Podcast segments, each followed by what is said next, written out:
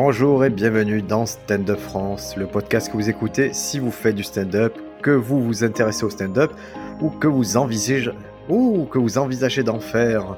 Je m'appelle Briac et aujourd'hui je suis accompagné d'Avril. Bonjour Avril. Bonjour.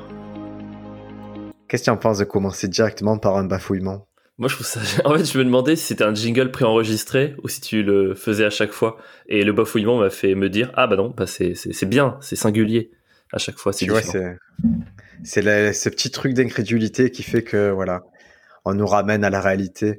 Avril, je suis très content de t'avoir puisque ça fait euh, deux épisodes qu'on me parle de toi. Ah, moi je suis très content d'être invité, merci. Et c'est euh, donc les deux dernières personnes à m'avoir parlé de toi, voire trois personnes. Il y a le premier, ça a été Reda Sediki. Mm-hmm. ce bon vieux Reda. Qui est considéré comme euh, un sage parmi les sages dans le stand-up maintenant. Oui, oui. Il a acquis une. Euh, je dis pas que c'est grâce à Stand Up France, mais vraiment, et euh, la plupart des auditeurs le considèrent comme Bouddha. C'est sa taille, ça lui donne de la hauteur. Pour ça. Ouais. Deux mètres de. Et autant de liberté. Il y a Juliette Follin du Spot du Rire qui a parlé de toi. Oui, ça, c'est moins étonnant. Et il y a aussi euh, Justine Paolini qui a qui t'a évoqué. Ah, Justine. Bah, je voilà, lui, donc, passe le bonjour. Voilà, et au bout d'un moment, quand c'est comme Candyman, quand tu invoques trop de fois, je suis obligé de te faire venir et de voir pourquoi on parle de toi tout le temps. Alors, c'est, j'en suis ravi. Par contre, peut-être je dois commencer par une honte. Je n'ai pas la moindre idée de ce qu'est Candyman. C'est, c'est tout à ton honneur. C'est un vieux film d'horreur. Ok. Où ou pour invoquer le monstre, il fallait dire Candyman trois fois face à un miroir. Mais alors, pourquoi le faire? Si tu invoques un monstre, autant ne, pas le répéter, non? Oui, mais il y avait quelque chose d'un peu transgressif à faire. Ah, Candyman, Ah oui, bien sûr. En fait, les gens, ils y croyaient pas. Ils fait, mais non, mais tu, tu fais Candyman, ça marchera pas. Et si, ça marche. Ah, c'est très idiot quand même. Hein. C'est, c'est, il faut comprendre que la production de films d'horreur des années 90 n'était pas, voilà, était pas la plus intelligente. On va dans les années 2000 non plus, hein. Film d'horreur, tu regardes pas ça forcément pour pour ça Il y, a un virage, il y a un virage qui s'est effectué où à un moment ils ont voulu mettre du, du sens, un peu de profondeur, un peu d'humain, alors que moi ce que j'aime c'est quand il y a un couteau et des victimes. Le reste ça me ça m'intéresse pas. Ouais, je comprends. Moi, je suis en train un peu de changer à ce niveau-là, mais je comprends. Mais je fais gaffe parce qu'avec moi, on va vite euh, faire un podcast cinéphile. ah, écoute. Je pourrais te parler de ça longtemps. Non, alors nous, on est là pour vraiment parler de stand-up. Uh-huh. Et et je vais commencer par un débat qu'il y a eu sur, euh, sur Instagram. D'accord. Et on va directement commencer par ça. C'est euh, c'est une, une, discussion que j'ai eue avec euh, justement avec Juliette du Spot du Rire. C'était sur le fait d'avoir un spectacle. Est-ce que il y en a, il y a plusieurs écoles. Il y a ceux qui arrivent à avoir un spectacle assez vite et qui jouent leur spectacle régulièrement, et ceux qui pendant des années vont pas avoir de spectacle parce qu'ils pensent que c'est c'est trop tôt pour avoir un spectacle et qu'il faut 5 ans, 6 ans, 10 ans pour avoir un spectacle. Toi, tu as choisi ton camp.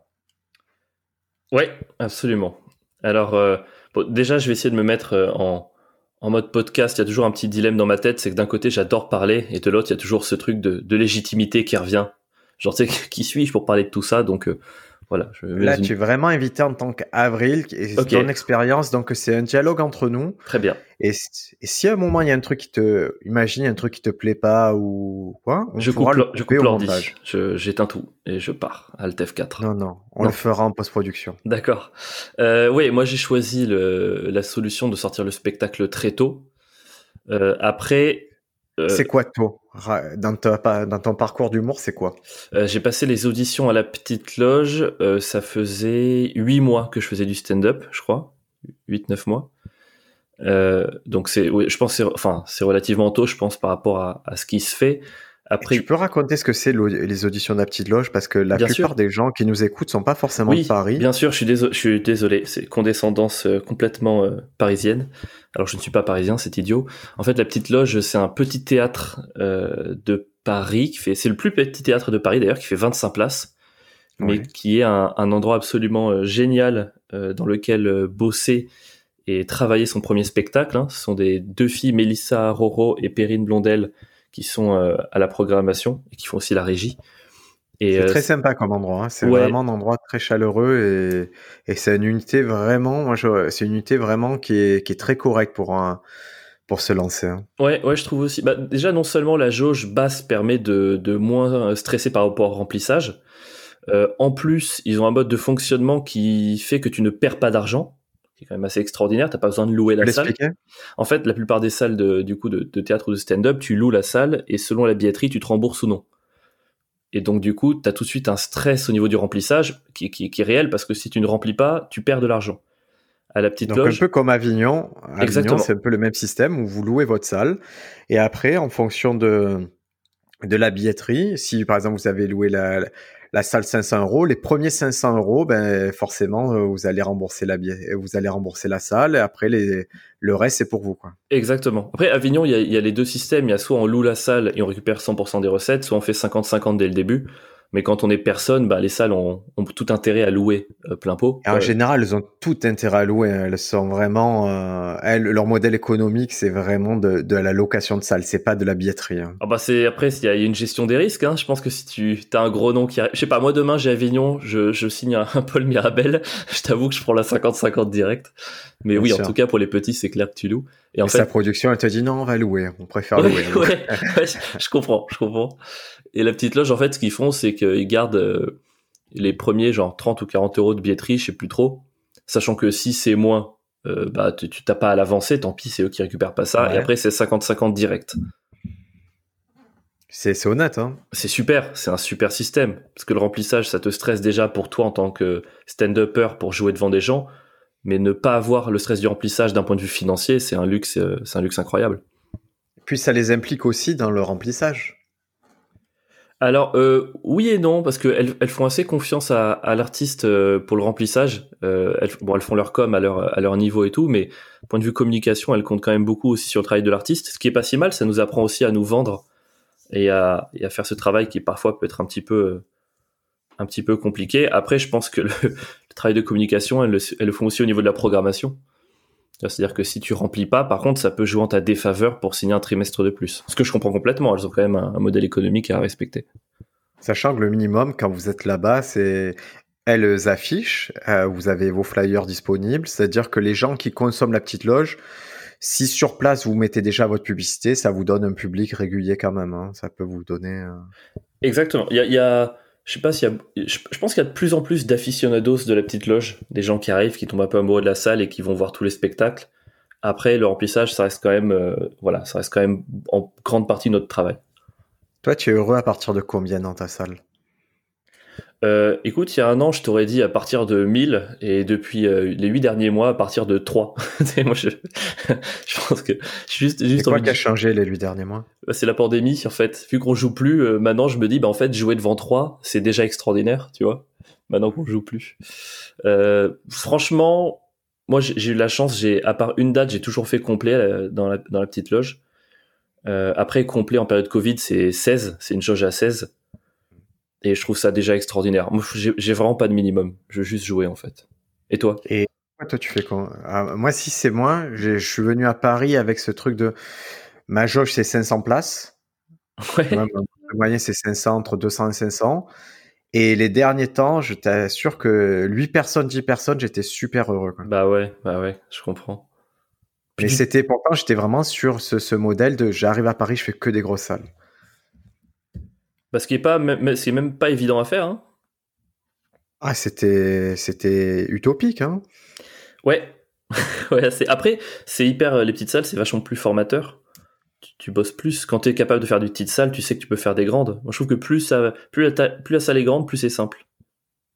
C'est vraiment une règle qui est claire. C'est, c'est effectivement, c'est la facilité, c'est inversement proportionnel. Ouais, je trouve aussi. C'est contre-intuitif hein, par rapport à ce que les gens pensent. Les gens qui ne sont pas dans le milieu pensent que plus il y a de monde, plus c'est dur, mais en fait, c'est tout le contraire. Ouais, absolument.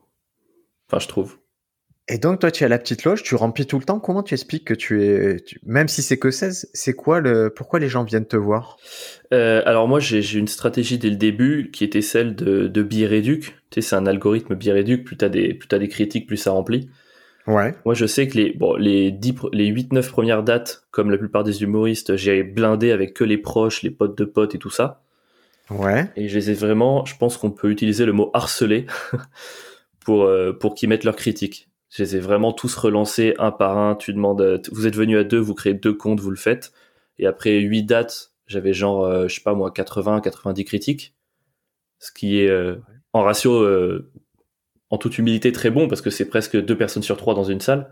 Ce qui arrive. C'est énorme. Hein. Ouais, effectivement, c'est énorme. Ce qui, est, ce qui est pas mal. Et en fait, à partir de huit dates, à blinder les critiques, et bah tout de suite l'algorithme m'a mis un peu en avant et les 12 d'après, je les ai blindés qu'avec des inconnus. Et voyez donc c'est et ça c'est une leçon qu'il va falloir bien comprendre, c'est qu'il y a le stand-up, votre capacité à faire des blagues et il y a aussi votre capacité à maîtriser des choses qui ne sont pas du stand-up. Là, c'est la maîtrise d'un algorithme, comprendre un système et pour vous le rendre favorable. Et c'est ce que tu as fait en fait, hein. Euh, ouais, exactement. Euh, on m'avait pas mal expliqué en amont que Biredux c'était vraiment le, le, nerf de la guerre. Donc, ce qui était très dur, c'est bah, déjà c'est dur de jouer devant ses proches. Et voilà, je me suis servi d'eux en cobaye parce qu'en plus j'avais beaucoup de tests, donc euh, vraiment euh, le... déjà que c'est dur de jouer devant des proches. Là, j'aurais vraiment dit bon, vous allez me voir euh, dans mes pires moments, je vais quand même le faire et derrière, faut quand même que vous alliez mentir en disant que c'est génial quoi. là, c'est dur ça. Ah c'est dur, mais tu l'as fait, c'est-à-dire qu'il y avait, c'est un sacrifice, mais qui est nécessaire. Euh, bah écoute, je pense, et puis contrairement à ce que je pense aussi que c'est contre-intuitif pour les gens, mais les proches, c'est plus difficile de les faire rire, je trouve.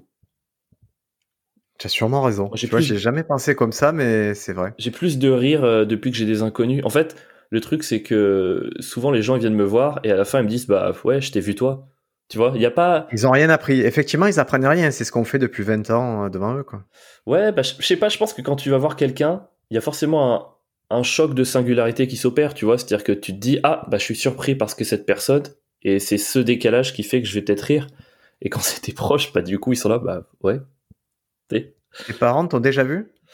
Ouais, euh, ils sont venus à, ma, à la quatrième de mon spectacle, mais j'ai quand même attendu euh, deux ans de cours du soir en, en théâtre et, et, un an de stand-up pour qu'ils viennent me voir pour la première fois. c'est quoi leur réaction quand ils te voient moi, je viens d'une famille d'artistes de, frustrés. Ils ont tous fait médecine alors qu'ils rêvaient d'être peintres ou ce que tu veux.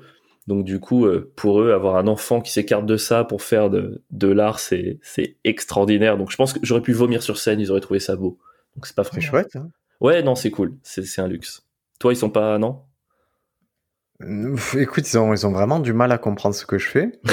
Et, et j'ai eu du... En fait, j'ai eu de la, la chance. En fait, je les ai fait venir après vraiment quelques années.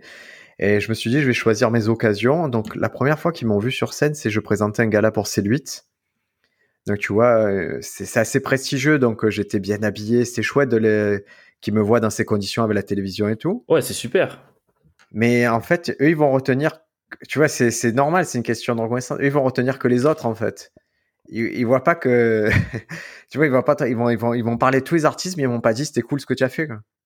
Bah non, je, tu dis c'est normal, je trouve pas que ce soit normal. Peut-être une relation particulière avec tes parents, ou c'est moi qui en ai une. Je sais pas. Ah, ben non, vraiment. Et la deuxième fois, je les ai fait venir. Et pareil, c'était pour euh, le TED, le TEDx, tu sais, la conférence. Ah, t'as fait TEDx? Ouais, j'ai conclu le TEDx Marseille il y a deux ans. Et je me suis dit, c'est l'occasion de faire venir mes parents. J'avais droit à deux invites et je les fait venir. Alors en fait, c'était très drôle parce que ce que mon père a le plus apprécié, c'est le buffet à l'entracte. ouais, mais ça, je peux pas lui en vouloir. Ah, c'est dur quand même, parce que le TEDx, c'est un exercice particulier. Et quand tu, tu vois, j'avais mis beaucoup de cœur dedans, mais que la seule chose qui retienne, c'était le traiteur, il était exceptionnel. Hein. Je pense qu'en filigrane, on comprend aussi un peu une des raisons pour lesquelles, une de ces raisons pour lesquelles les gens font de la scène. Mais en tout cas, tu m'enverras le lien du TEDx. Je suis très curieux. Ah, j'étais très mauvais. Je t'enverrai, mais j'étais assez nul parce que l'exercice était. L'exercice n'était pas évident. J'étais pas au sommet de mon art et vraiment, il y a plein d'éléments qui ont savonné la planche et euh, j'étais pas bien. Tu vois, juste quand tu vois que tu fais pas ton bon stand-up.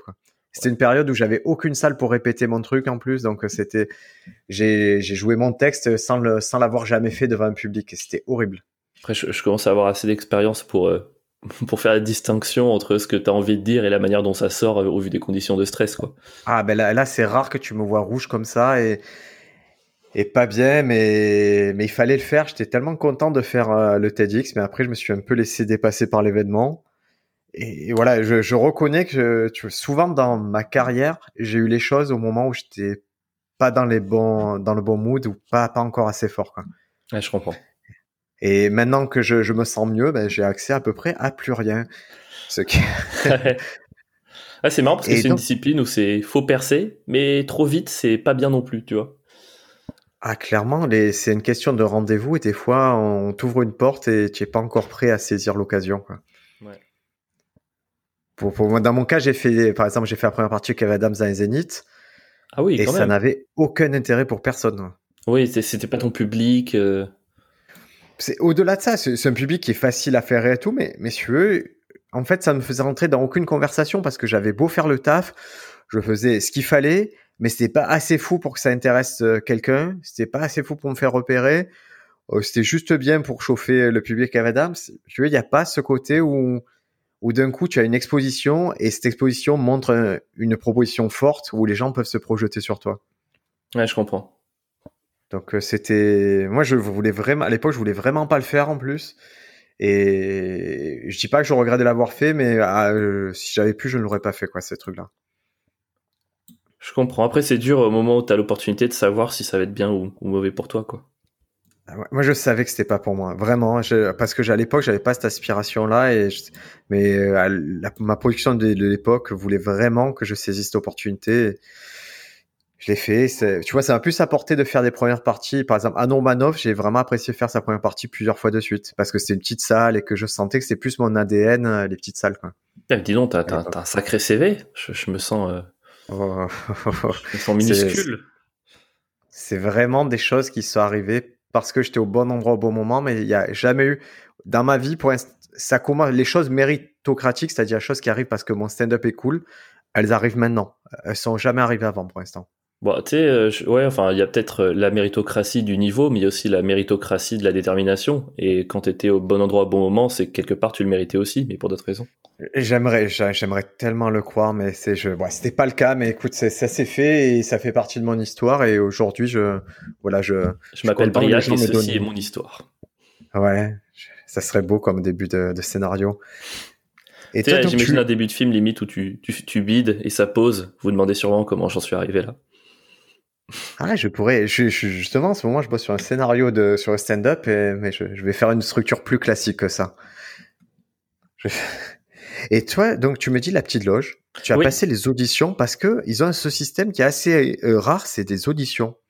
Alors, c'est des auditions. Euh, tu passes 20 minutes tout seul devant une des deux filles, voire les deux, si t'es chanceux. Euh, donc moi, c'est un exercice dans lequel je me suis relativement rétamé.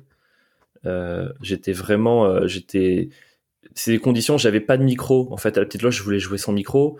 C'était la première fois que je jouais sans micro. Euh, vu que je voulais présenter ce que j'avais écrit pour le spectacle, il y avait 15 minutes sur les 20 que j'avais jamais faites. Il y avait une personne dans la salle qui riait pas, limite qui prenait des notes. Donc j'étais très déstabilisé, je parlais vite, je bafouillais. C'était, c'était relativement désastreux. Mais après, ce qui est cool, c'est qu'elle te laisse 20 minutes, 30 minutes pour t'expliquer, pour dire euh, c'est quoi ton projet, de quoi tu veux parler. Euh, c'est génial ça. Ça, et moi, pour le coup, euh, j'étais très nouveau, très inexpérimenté euh, euh, dans ce que je voulais, dans la manière dont j'ai sorti mon stand-up. Tu vois, j'avais très peu de, entre guillemets de scènes à mon actif, mais à côté, par contre, j'avais quand même un, un, projet assez clair de ce que je voulais faire. Et moi qui adore parler et parfois un peu m'écouter, bah, du coup, c'était, j'ai adoré ces 20 minutes où j'ai dit, bah, je vais faire ça, voilà. Et je pense que c'est là-dessus que je les ai eues parce qu'elles m'ont prise, alors que j'étais vraiment, vraiment pas bon, objectivement. Ouais, mais c'est très bien que de toute façon c'est pour ça qu'il y a ces deux ces deux pendants l'audition. C'est vraiment c'est aussi un pari, c'est-à-dire que euh, quand tu as une petite salle comme ça, tu crois au développement des artistes, donc tu mets des pièces à un moment où personne met de pièces sur eux. Ouais, ouais, non mais en fait elles sont elles sont très bienveillantes. Les deux ont vraiment un œil d'un point de vue. je pense que enfin elle, pourrait être metteur en scène. Je dis ça, je crois que Perrine met en scène Larry Benzaken, si je dis pas de bêtises. Et c'est super parce que c'est une c'est une scène déjà t'as ces retours là de ces personnes, ces petits, et surtout, euh, je pense que la scène fait, euh, peut-être une bêtise, mais peut-être 1m80, 1m80 sur 90 cm. enfin, c'est, je sais pas, c'est minuscule, et du coup, ce qui est génial, c'est que moi j'ai tendance à beaucoup bouger, à faire des grands gestes, et ça t'apprend à avoir la même efficacité en bougeant moins, tu vois. Dire que c'est c'est un endroit, je trouve, qui t'apprend vraiment à bouger autrement. Et je vois en fait, euh, quand j'ai commencé la petite loge, après je suis passé à des grandes salles euh, l'espace de 30 minutes. il y avait vraiment quelque chose de l'ordre du, tu sais, du corps qui ressortait. J'avais envie de bouger et tout, et je, sens qu'être bloqué en fait dans un petit espace, ça te donne vraiment envie de, de t'ouvrir quand tu passes à plus grand, quoi. Donc, je pense que c'est bénéfique. Parce que tu joues différemment quand tu es dans un grand espace que d'un petit? Ah bah, De toute façon, euh, si à un moment donné, je veux faire 10 pas chassés euh, pour, avant de, de sortir euh, une punch à la petite loge, je pense qu'un demi pas chassé, c'est déjà trop. Donc, il faut trouver d'autres manières de faire exister tes mouvements. Et en fait, je pense que c'est bénéfique, ça te fait travailler. Mais parce qu'il y a vraiment une en ce moment une, une école de stand-up qui, qui bouge pas trop, en fait. Et toi, tu sens que petite salle et grande salle, tu, tu adaptes vraiment ton corps? Euh, ouais, bah de toute façon, moi je, je, je viens de, j'ai commencé par euh, le stand-up avec euh, Tierno, Tierno Tune. Euh, alors, tu, tu vois qui c'est? On va le resituer pour tout le monde. Il a mis en scène Haroun. C'est une rencontre qui s'est faite au milieu des années 2000.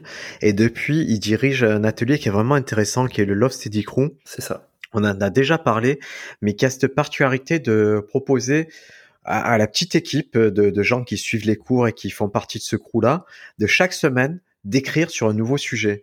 Donc il y a vraiment une recherche.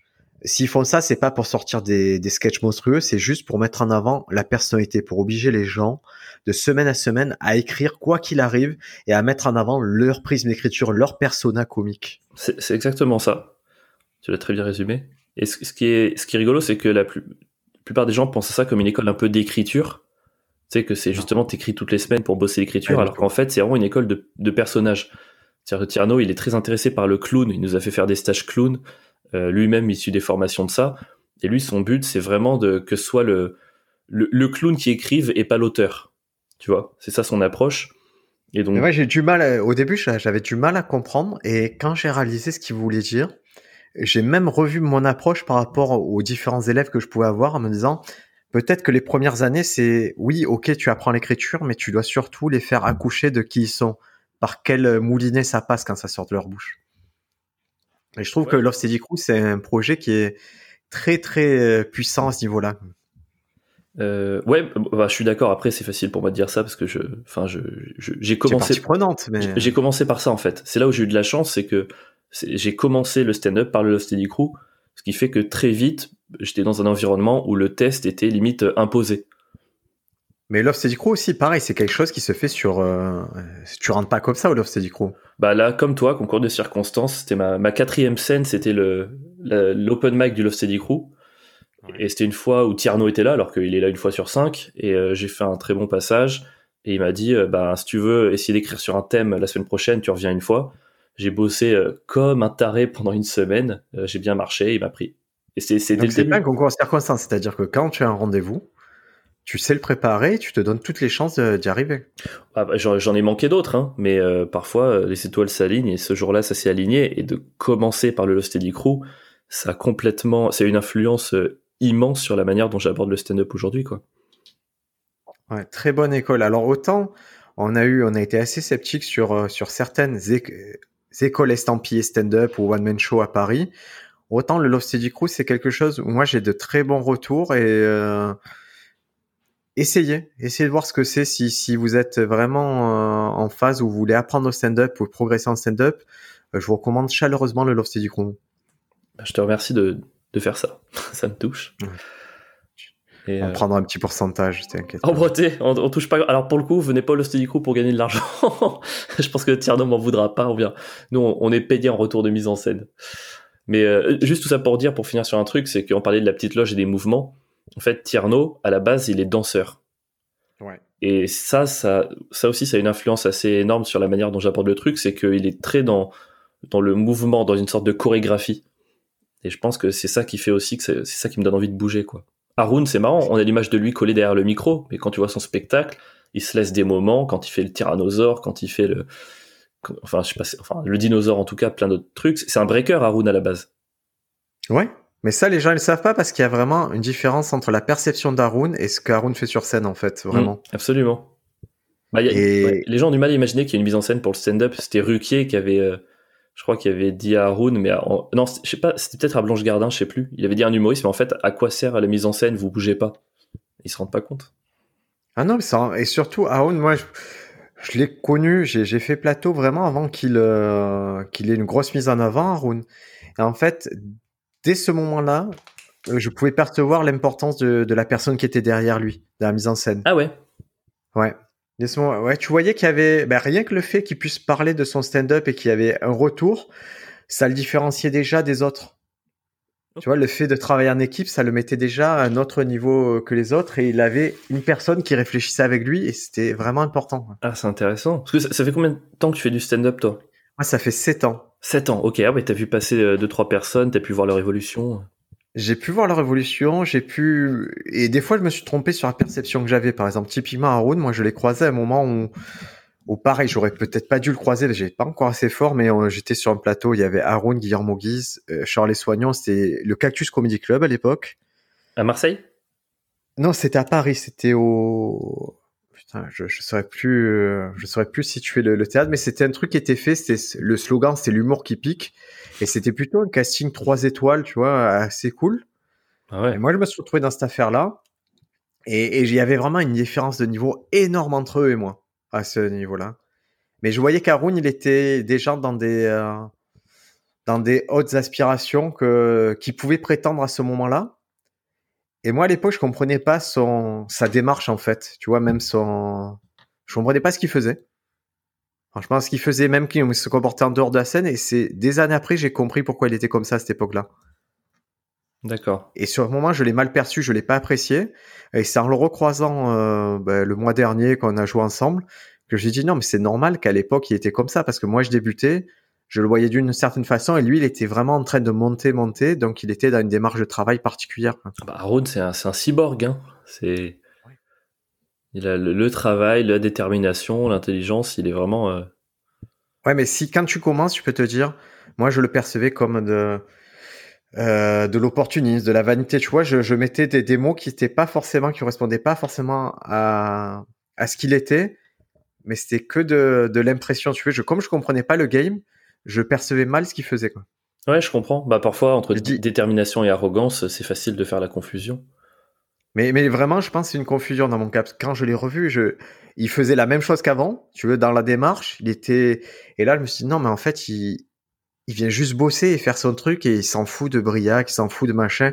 Il est juste là pour faire son stand-up et il va le faire quoi qu'il arrive, quoi. Mmh. Ouais.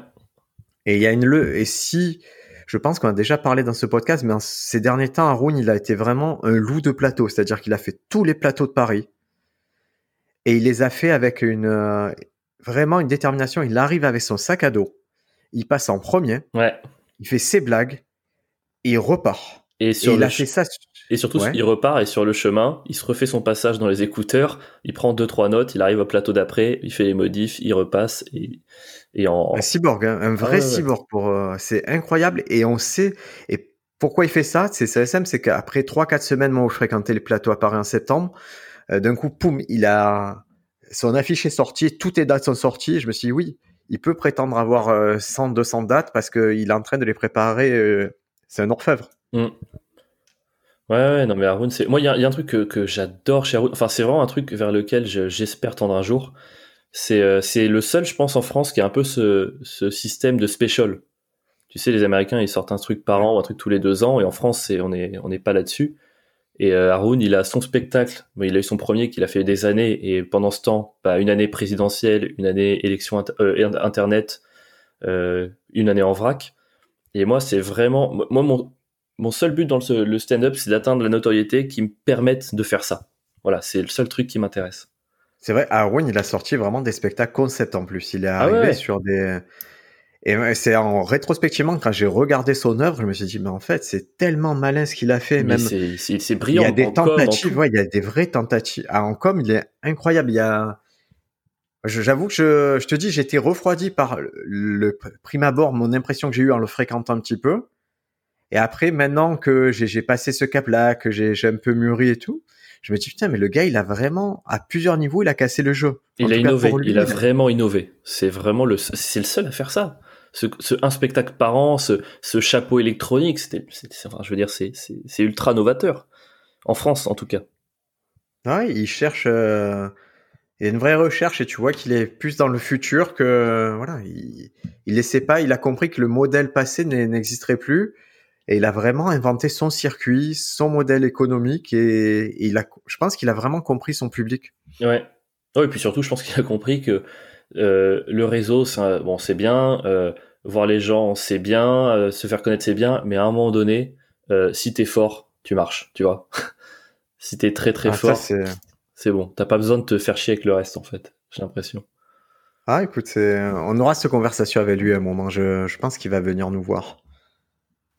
Ouais, non, au début, au Lost Steady Crew, parce que via Tierno, il venait de temps en temps, et on avait fait une session de 1h30, 2h où on lui posait des questions, en fait. Tu sais, pour moi, c'était énorme, je, je venais de commencer. Pour, euh, pour moi, Arun, c'est toujours un très très gros nom du stand-up, mais quand tu commences, c'est pas, la, pas la même chose, on s'est habitué à, côtoyer des gens. Quand tu commences, du coup, t'es un peu des étoiles dans les yeux, il avait parlé pendant une heure et demie, et je, voilà, j'avais hyper adhéré à sa conception de, du stand-up, quoi. Ah bah écoute, je vais, je vais le contacter, je vais envoyer un petit message pour qu'il vienne aussi, parce que c'est vrai que c'est... Et je lui raconterai que je l'aimais pas et que maintenant ça va, que maintenant on est copains. Fais l'inverse, ça sera encore plus rigolo. C'est-à-dire, j'ai dit on est copains, j'ai dit... Au début, je t'aimais bien, et maintenant, je t'avoue que j'ai du mal à te blairer, mais on va quand même essayer de parler. Ah non, non, non, je veux pas faire je veux être honnête, je veux que ce soit honnête. Et, et donc, on revient au fait que tu as donc tu as passé le casting du Love Steady Crew, ça c'est quoi C'est une forme de casting, mais tu, tu, as réussi ça. La petite loge, tu réussis ça. Ouais. Et, et donc tu te retrouves à la petite loge avec 9 mois de stand-up à te dire je me lance sur une heure de spectacle. Ouais, euh, je me... donc ouais, c'était l'idée. Et puis euh, je pense que via le Love Steady Crew, en, en 9 mois, j'avais bien, j'avais bien 2, 2 heures, 2h30 de matos. Euh, qui, n'était qui pas rodé, mais j'avais 2h, 2h30, mais j'ai mis de côté tout sauf 10 minutes. Parce que je voulais avoir un, un thème. C'est quoi ces 10 minutes que tu as gardé Les 10 minutes que j'ai gardées, euh, j'avais écrit au Lost City Crew euh, un set euh, un, entre guillemets sur. Alors, c'est les 6 minutes entre guillemets de cul de mon spectacle, mais c'est pas vraiment du cul, c'est plutôt mon rapport aux femmes. Et ça, je l'ai gardé et j'avais écrit un, un autre chose sur les nombres premiers qui a viré depuis. Donc euh, au final, il me reste 6 euh, minutes de. Tu me parlerais de cette histoire sur les nombres premiers? De quoi? Tu me parlerais de cette histoire sur les nombres premiers? C'était quoi ça? Oh bah avec grand plaisir. Moi j'ai j'ai quelque chose de très de l'ordre de les maths sont très présents dans ma vie dans plein dans plein d'aspects. Et j'avais vraiment envie de d'écrire là-dessus. Et j'avais lu un livre il y a quelques années qui s'appelait La solitude des nombres premiers. Et ça parlait de, de deux personnes un peu pas un peu autiste, mais un peu handicapé de la vie, et qui faisait, il y avait une, une, métaphore entre eux et le fait d'être un nombre premier. Et j'adorais ça. Et je suis reparti sur un truc un peu où j'essaie de raconter euh, cinq minutes de la vie d'un nombre premier au lycée. Et euh, moi, j'adorais le faire. Mais sur 30 euh, personnes qui voyaient ça, il y en avait 5 qui me disaient j'adore, c'est mon moment préféré, et 25 qui me disaient j'ai pas compris, j'ai pari. Et même, même pas j'ai pas compris, j'ai compris, j'ai pari. Enfin, ils trouvaient ça pas drôle. Et c'était un long débat. incroyable. Hein. C'était un long débat. le sujet était incroyable.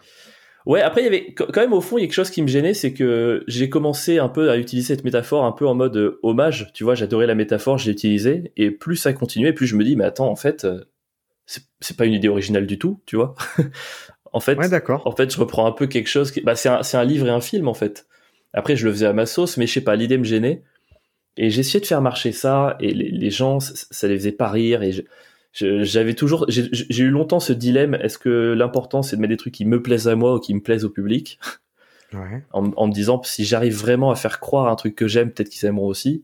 Le fait est que je suis pas trop arrivé.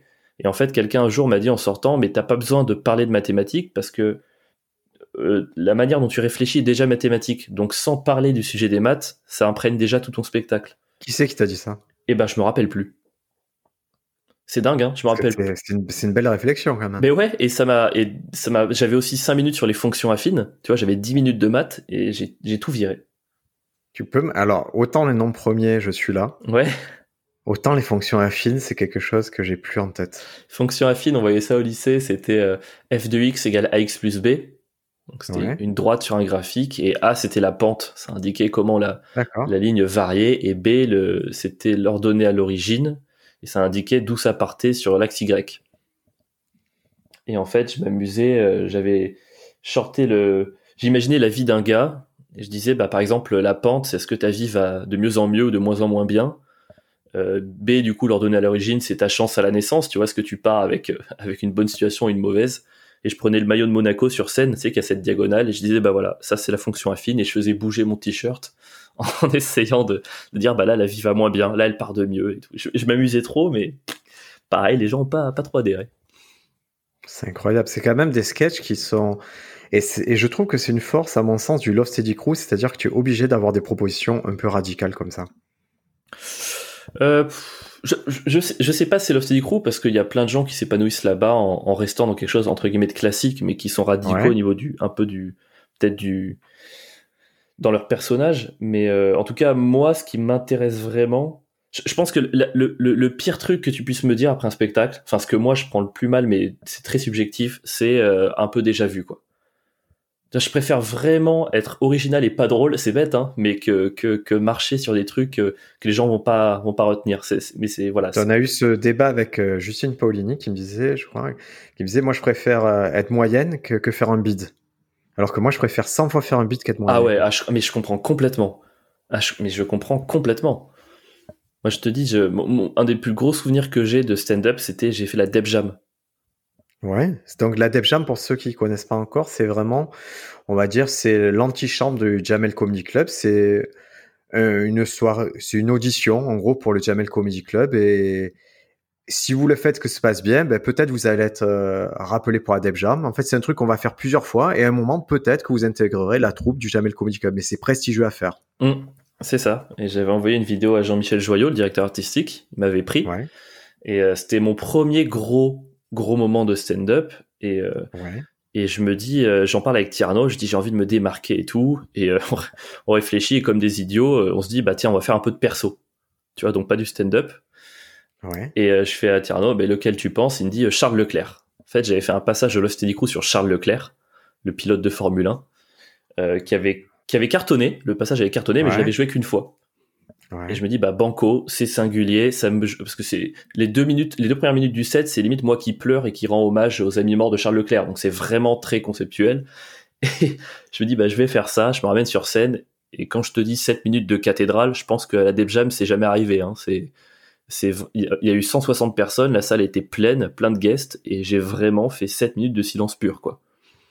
Est-ce que c'est pas une erreur de débutant de faire un truc pas testé, parodé Bien sûr, mais euh, c'était une connerie. Je veux dire, je, je, tire, euh, je tire pas de. Si t'as à refaire, je ne referai pas ça. Mais après, tu vois, en sortant, je te jure, ils me regardaient tous avec un air un peu de, compassion, genre t'inquiète pas, on espère que tu vas te relever. Mais je, sais que c'est bizarre à entendre, mais j'étais bien quoi. Quelque part, je me disais, ben voilà, j'ai tenté un truc, ça a pas marché. T'as fait euh. un choix? Ouais, en fait, je sais pas, j'étais, en fait, j'étais fier d'avoir assumé une proposition, tu vois.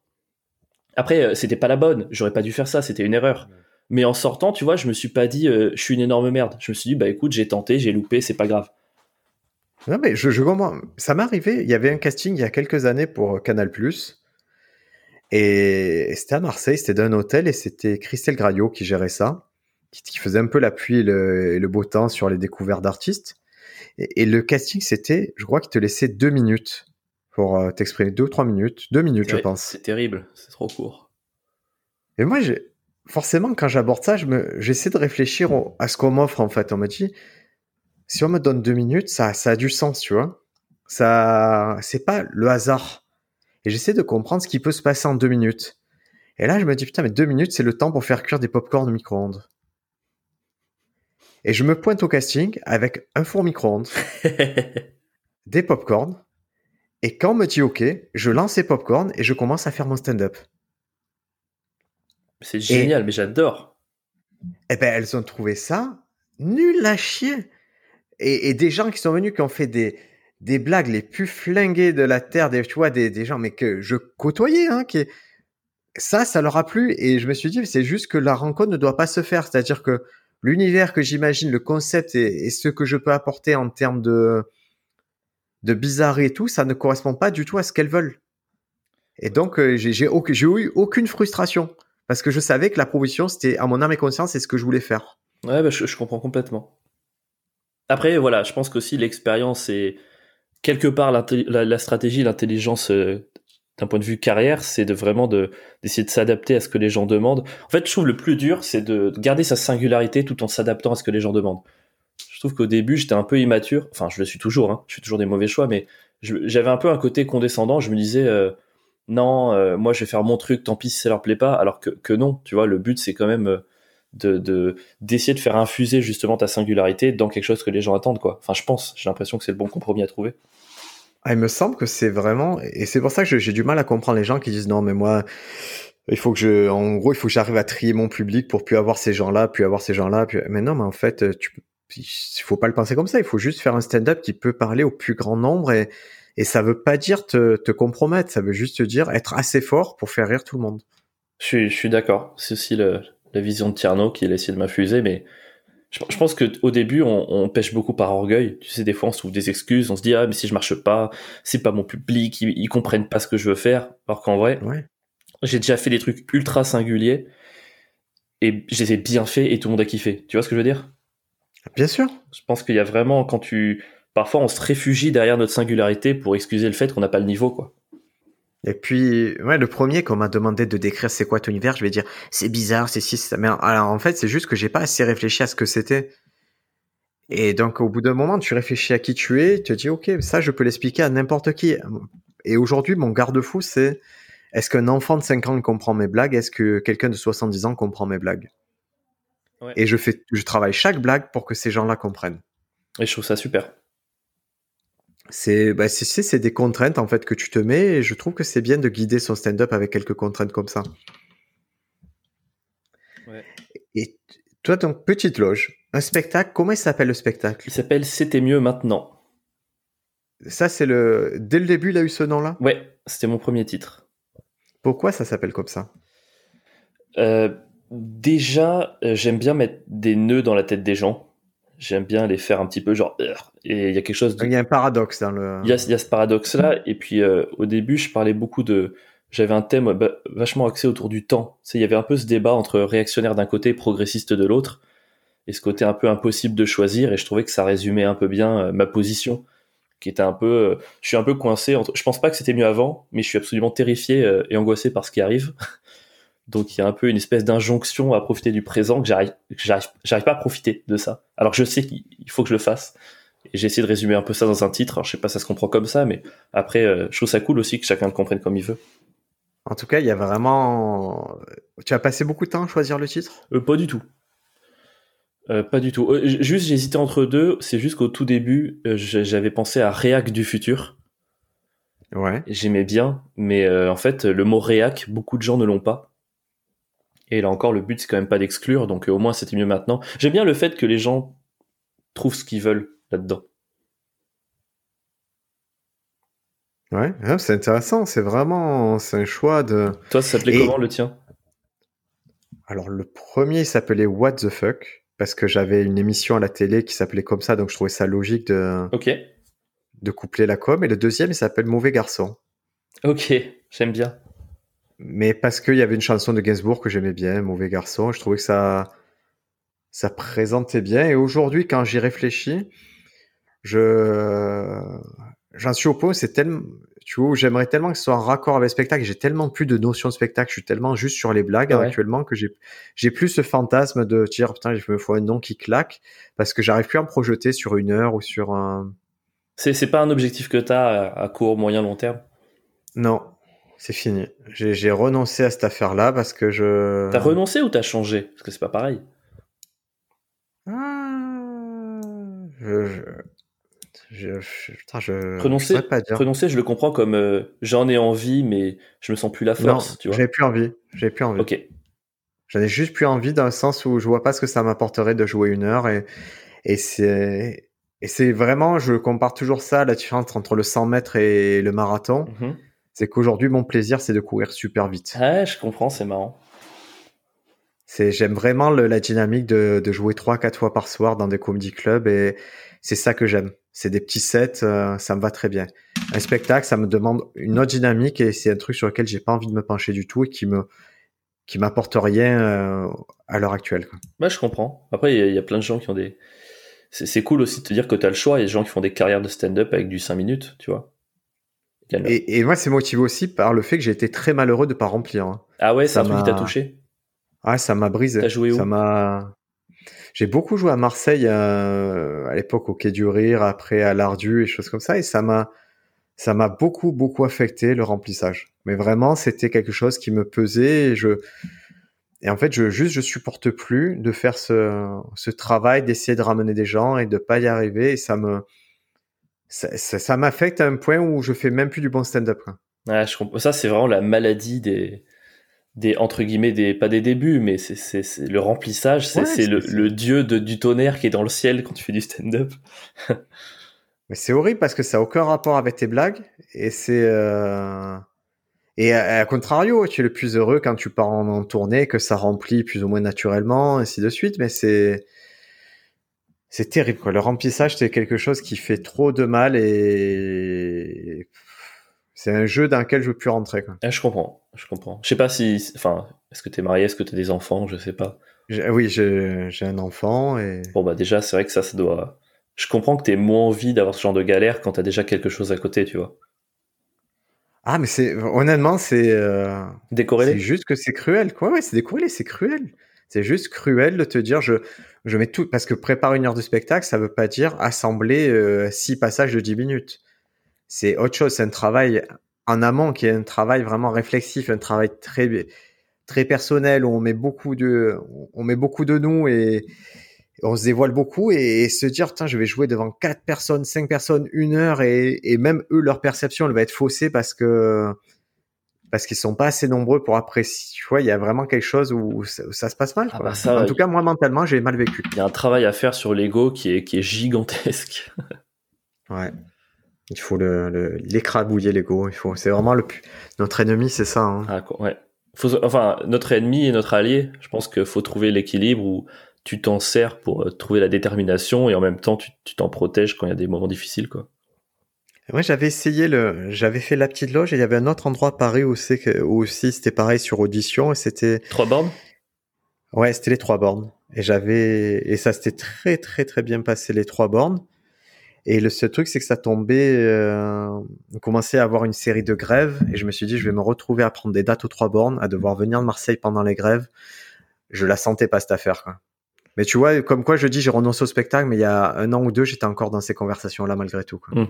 Ça va peut-être revenir, c'est par phase aussi. Hein. Ça reviendra quand j'aurai une production. Voilà, je ne veux plus m'occuper de ça jamais. Ouais, je comprends. Et encore, je dis ça, mais pour les auditeurs, sachez, la production ne fera rien de ouf pour vous. Hein. C'est euh, oh, c'est juste une, image qu'on a que un producteur gérera tout pour vous, mais en fait, il gère pas ça du tout. Tu as l'air désabusé du milieu de la production. Non, parce qu'en fait, quand tu connais, tu sais ce qu'ils peuvent faire. ils peuvent faire des trucs cool, mais c'est pas des faiseurs de miracles. Il y a personne qui te prend d'en bas et qui te monte tout en haut, en fait. Ouais. En fait, une prod ou même un agent, ça t'aide quand tu es déjà aidé. Ça te, ça, te, ça te pousse quand tu es déjà lancé, en fait. Mhm. Donc, euh, toi, le fait que tu aies un produit fini, entre guillemets, que tu vois, tu, si à ce moment-là, une production intervient, elle peut te faire passer un cap mais c'est parce que tu as tout mis en branle pour passer ce cap qui te pousse un petit peu plus, c'est tout. Ils mhm. Ils peuvent pas te faire passer plusieurs lignes de, de progression. Toi, tu n'as pas de production, tu t'autoproduis, on est d'accord? Euh, Pour l'instant, j'ai pas besoin de moto. Enfin, je suis la petite loge, j'ai pas encore besoin d'avoir une structure, truc comme ça, donc je suis tout seul. Ouais. Euh, j'avais créé avec mon, mon pote, euh, le pote humoriste Pierre Metzger, je sais pas si tu connais. Je vois très très bien. Qui, qui... Alors Pierre Metzger, si un jour il écoute ce podcast, je, je ne comprends pas ses choix de look. alors, moi, je comprends pas non plus, mais je suis nul à chier en mode, et tous ceux qui s'y connaissent un peu, ils disent qu'apparemment c'est pas trop mal. Donc, je pense qu'il faut lui. c'est ouais, le truc, c'est qu'il est trop inconstant, ce garçon. on va pas passer. Moi, je le vois euh, un certain look, puis le lendemain, je le vois, il est en survêt. On dirait qu'il a EPS, euh, e et pourtant, il va monter sur euh, sur scène. Et je me dis, oh, mais il est trop trop changeant, quoi. E non, non, mais il est... franchement, honnêtement, je, suis tellement nul de tout ce qui est mode. J'ai pas du tout assez de qualité pour porter un jugement. Moi, je trouve ça chelou, mais après, voilà, c'est. Mais voilà, il y a quelque chose dans ton cœur qui dit c'est bizarre, il y a quelque chose d'atypique quand même. Ouais, ouais, bah après, moi je suis un peu, euh, un peu en style Haroun d'un point de vue vestimentaire, dans le sens où moi, plus je me fonds dans le décor, mieux c'est. Tu vois, j'aime bien me dire que, que toute la singularité que les gens vont percevoir, vont... moi j'ai une tête extrêmement banale. Chaque fois que je rencontre quelqu'un, il me dit ah, c'est marrant, tu me rappelles mon frère, mon pote, mon cousin, mon père, mon prof de maths, ce que tu veux. Et du coup, je, dis c'est cool, t'as une tête banale et des habits euh, banal, banaux, j'ai un doute, banal, banal, et que les gens te retiennent, c'est vraiment que, enfin, je sais pas, j'aime bien me dire. C'est quoi ta politique en matière de fringues sur scène? Euh, Jean, t-shirt, basket. Je suis vraiment. J'aime pas les chemises. Je me sens mal dans une chemise. Jamais Et c'est la même politique que hors scène, c'est-à-dire tu arrives sur scène comme tu étais hors scène ou tu te changes? Alors c'est rigolo parce que j'ai les mêmes habits hors scène et sur scène, mais je me change quand même avant mon spectacle parce que j'ai besoin de ce rituel de changer d'habit. Et tu as des habits dédiés au spectacle ou Ouais, j'ai mon. Alors pour coup, pas un jean, j'ai changé depuis peu. Je mets un pantalon, euh, mais j'ai pantalon t-shirt et euh, je peux être en pantalon t-shirt et me changer pour mettre un autre pantalon t-shirt pour jouer. Parce que j'ai besoin de ce changement de, tu sais, me mettre un peu dans la peau de quelqu'un d'autre, quoi. Ouais, mais c'est c'est très intéressant que ça. C'est ouais, ce que j'appelle ça, c'est ritualiser, c'est-à-dire se donner des des points de repère qui font que hop, allez, quand on s'habille comme ça, on switch. Ouais, je ouais, je suis d'accord. Je suis assez d'accord avec ça. Après, c'est pas tout le monde n'en a pas besoin, mais moi je sens que ça me fait du bien, quoi. Ouais, c'est et souvent une astuce que je donne aux gens qui ont le track ou qui ils se posent des questions avant de monter sur scène, c'est de se souvenir des moments où ça s'est bien passé en fait. Pour se remettre dans le mood de, euh, du moment où c'était cool, où ils ont réussi sur scène, parce que ça te, ça te réaligne avec ce sentiment-là que ça va bien se passer. Ok, c'est ça que tu fais. C'est en programmation neurolinguistique, c'est ce qu'on appelle une encre et ça te permet vraiment à ton corps, à ton esprit de, bah, de, de, retrouver ces, ce feeling-là. Ok. Moi, c'est plus classique, je danse. ah, euh, classique, je sais pas. je danse extrêmement mal, mais je me mets la musique à fond et j'essaie vraiment de danser comme, comme en boîte à 4 heures du matin quand tu te laisses complètement aller. Et ça t'aide à faire quoi ça? Ça me détend les muscles, ça me ça me détend mon corps, ça me fait un peu bouger, ça me met dans l'énergie parce que j'ai tendance à être un peu mou, tu vois, si je me laisse euh, j'ai besoin d'avoir le pouls déjà à 100 quand je monte sur scène. Ouais. Je fais ça avant le spectacle, hein, pas avant les plateaux. Et surtout ça met dans une énergie quoi. C'est incroyable comme une chanson impacte ton mood, tu vois, enfin je veux dire tu sors de chez toi, il y a du soleil, euh, je mets du je mets les Beatles, je me dis putain la vie est belle, je mets un autre truc, je me dis la vie est hyper triste, tu vois, c'est hyper mélancolique. Je... Bien sûr. Donc Et tu as une playlist spéciale euh, avant de monter sur scène, tu as une chanson fétiche ou? Ouais, je change assez régulièrement, mais j'ai mes petites chansons. Mais de toute façon, mon spectacle commence par une chanson de Michel Delpech. Donc dans tous les cas, j'ai ça qui me met dedans, vraiment. C'est vraiment mon, mon, point de départ. Quoi. C'est quoi la chanson? C'est quand j'étais chanteur. Ah, c'est chouette. J'ai voilà mes six premières minutes, c'est sur Michel Delpech. C'est fou. Je me dis au moins, personne d'autre fait ça.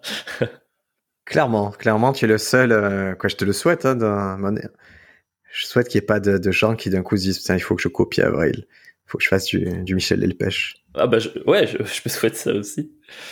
Mais et, juste un truc, c'est ce, c'est qu'Avril, c'est euh, un nom d'artiste? Alors c'est mon nom de famille.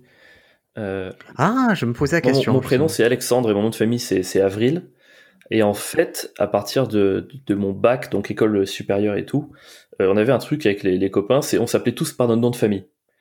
Et en fait, c'est beaucoup resté. Je me suis vraiment hyper habitué à être appelé Avril.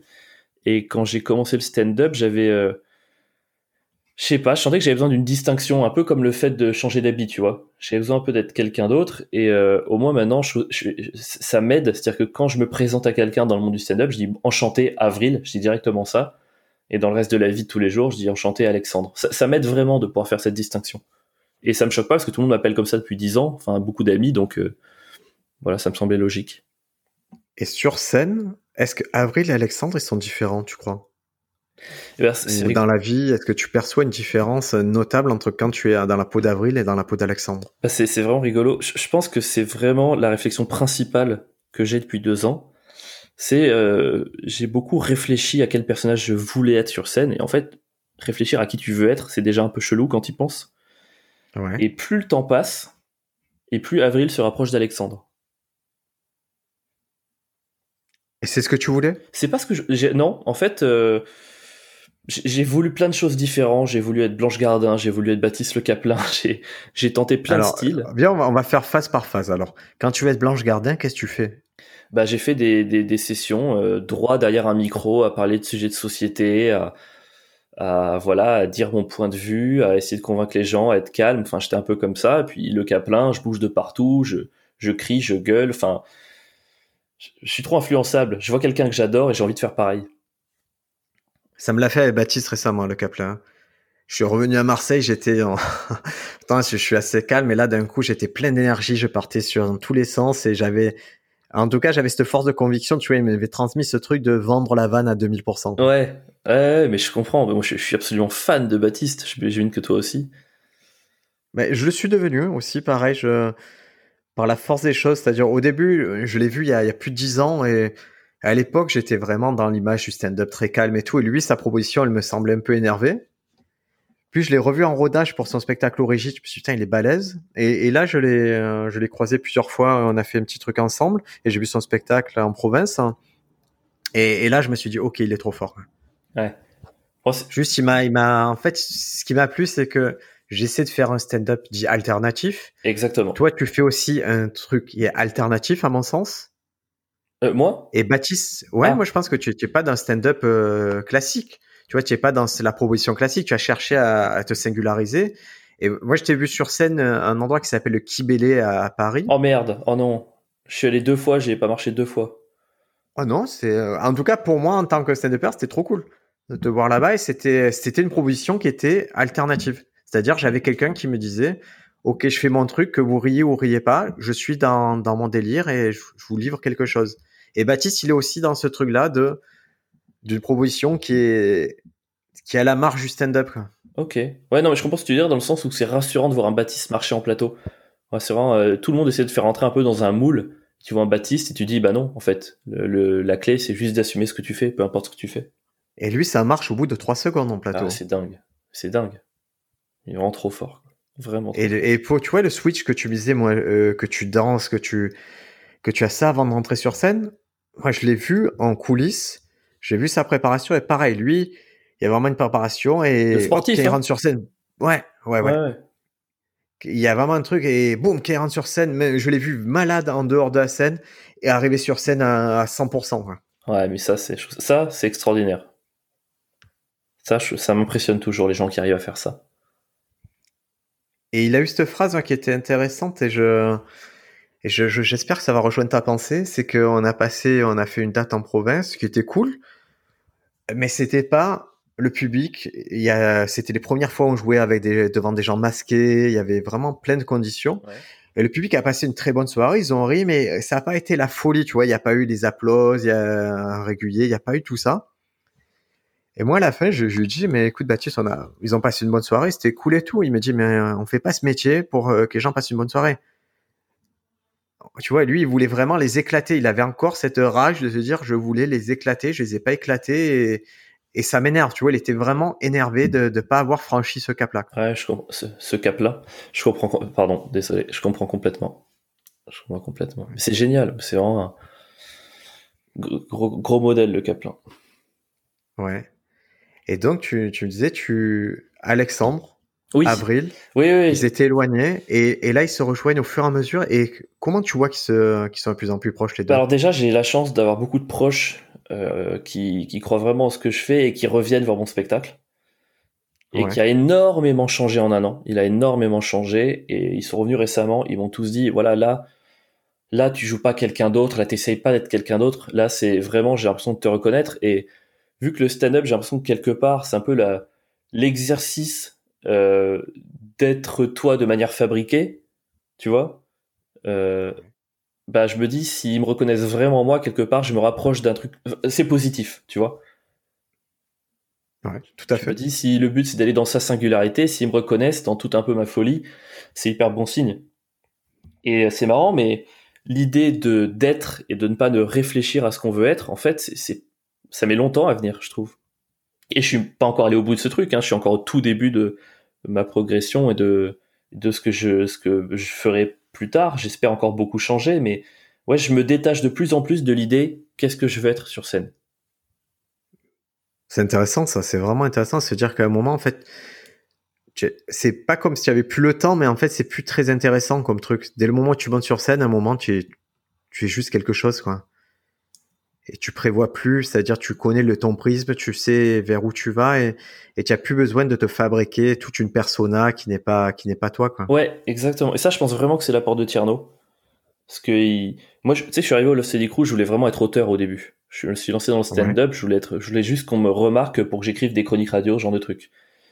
Ouais. Et euh, en fait, euh, le deuxième soir au Lost Crew, donc c'était ma septième scène, je me rappelle très bien. Le thème c'était Motherfucker. J'avais écrit euh, deux pages, mais moi au début c'était du par cœur. J'écrivais deux pages, c'était clair, net, l'enchaînement, la précision. J'écrivais des dizaines d'heures. Et 20 euh, minutes avant de monter sur scène, Tierno, il me supprime un tiers, il me fait bouger un deuxième tiers, il me fait réécrire le troisième. pour mon nez, c'est cruel, hein c'est très cruel. Extrêmement cruel. D'ailleurs, il y en a plein, il y en a plusieurs le synchro qui, voilà, qui ont, qui acceptent pas forcément cette méthode de travail. Mais euh, moi, je, vraiment, a posteriori, je leur remercie parce que ça m'a mis dans des difficultés. Ce soir-là, j'ai très bien marché. Tu vois, ça me mettait en difficulté, ça me, ça me forçait à ressortir quelque chose de l'ordre de l'intuitif. Et je vois les passages où j'ai le mieux marché au Love Steady Crew. Vraiment, euh, aujourd'hui, je peux le dire, c'est les passages où euh, j'ai écrit, j'ai commencé à écrire une heure avant, où il m'a donné mon angle, euh, tu vois, une demi-heure avant, il me disait, bah, fais comme ça, où j'ai tout supprimé. Enfin, tu vois, c'est marrant pour quelqu'un qui adore écrire. Comment tu l'expliques? Bah, je pense que c'est ce truc un peu de, de clown qui écrit ou d'auteur qui écrit. Dire que je pense, j'ai déjà fait des textes objectivement qui étaient bons, mais écrits de manière auteur et sur scène quelque chose ne passait pas. Et il y a d'autres fois où la contrainte, le fait d'y aller une demi-heure avant, bah, fait que, bah, tiens, sur ce sujet, j'ai pas le choix. Je suis obligé d'y aller vraiment en mode, euh, qu'est-ce que je vais en faire? Et il y a une logique du personnage qui fait que ça marche beaucoup mieux que le meilleur texte du monde, quoi. Je comprends très bien. C'est, ça, c'est une belle leçon. C'est vraiment, euh, c'est ma, ma, leçon en tout cas. Je dis, je dis pas que c'est ouais. Hein. Non, mais ça peut servir à beaucoup de gens. C'est souvent, moi, ça m'arrive d'avoir des gens en face qui ont, qui ont tout essayé, c'est-à-dire qui ont lu tous les livres de stand-up, qui ont fait tous les exercices de Stand de France, qui se sont donné du mal, qui ont suivi toutes les consignes et tout, et pourtant, tu vois, ils, n'arrivent pas à franchir un, cap. Et, ces gens-là, je leur dis maintenant, on va faire le contraire. Vous allez plus faire ça. Vous allez juste programmer quelques scènes et monter sur scène. Vous allez même pas répéter, vous allez y aller avec les blagues que vous avez en tête et celles qui vous sont venues avant. Et tu vois, pour faire un travail un peu de déconstruction, de dire, OK, qu'est-ce qui reste quand je m'enlève tout ça, quand je m'enlève toute la technique, quand je, qu'est-ce qui reste comme personne comique et qu'est-ce que, c'est quoi qui me vient spontanément, je trouve ça hyper intéressant comme travail. Ah, c'est. Mais moi, c'est à ça que servent les plateaux, tu vois. Moi, les plateaux, c'est des labos, c'est là qu'il faut faire ça. Après, c'est un peu bâtard parce que pour jouer, faut bien marcher. Donc voilà, c'est un cercle vicieux. Tu fais ça, tu marches pas, bon, bah, t'es pas reprogrammé. Donc faut trouver l'équilibre, quoi.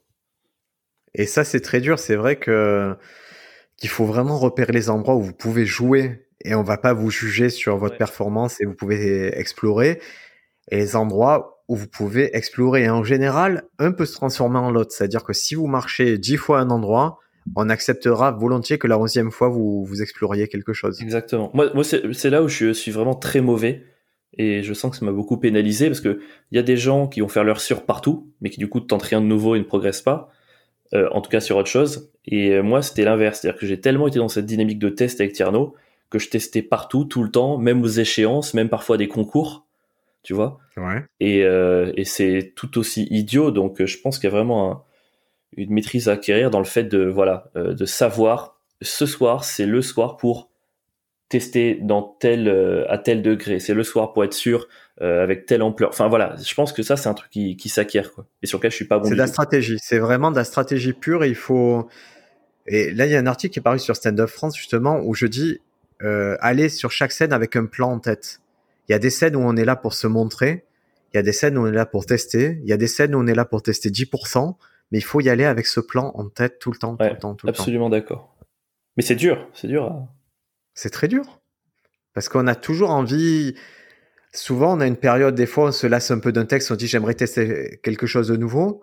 Puis il y a des échéances un peu sérieuses et, on peut prendre le risque de dire le nouveau est mieux, alors que l'ancien est plus rodé, plus testé. Donc il y a vraiment toujours un compromis entre de la main droite, j'écris des nouvelles choses et de la main gauche, euh, j'améliore le reste. Exactement. Je pense qu'il y, y, a une notion de flemme aussi derrière tout ça.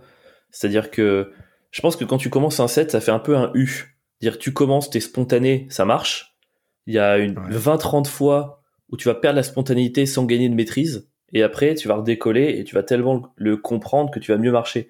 Et je pense que moi, j'ai eu tendance à beaucoup dire, ouais, mais parce que moi, je suis un mec qui teste beaucoup. Je pense qu'en fait, j'avais juste euh, la flemme de faire ce travail du milieu du, tu vois. J'avais. Euh, je, je, comprends. J'ai fait ça et au début, j'ai considéré longtemps que j'avais, j'ai fait cette erreur. Je, je, trouvais que c'était une erreur, surtout en début de carrière. Je faisais ça, je testais énormément, énormément, énormément. Et du coup, je me retrouvais face à des collègues qui ont joué tout ça toujours, toujours ensemble. Et, Et eux, du coup, leur set, leur sueur devenait de plus en plus fort, de plus en plus fort, de plus en plus fort. Bah, c'est ça. Est-ce que, est que tu préfères avoir une heure entre guillemets moyenne ou cinq minutes qui tuent, quoi? C'est. Et, et, vraiment, et moi, le pire, c'est que tu vois, ce que je testais, j'ai jamais considéré que ça rentrait dans l'heure. C'est juste que j'explorais. Je me disais, ok, je dois chercher des choses. La blague mortelle, elle est toujours dans le futur. Mm. Et au début, pendant les années, j'ai regretté en me disant, putain, eux, ils avaient un truc plus fort et tout. Et maintenant, avec le recul, je me dis, non, mais c'était tellement important de faire ça pendant longtemps. Eux, ça leur a pas déclenché une conversation incroyable. Moi non plus. Ça m'a pas fermé de porte de ouf. Mais maintenant, par contre, j'ai, j'ai un tel volume, eu un tel volume d'écriture que ça m'a appris beaucoup de choses.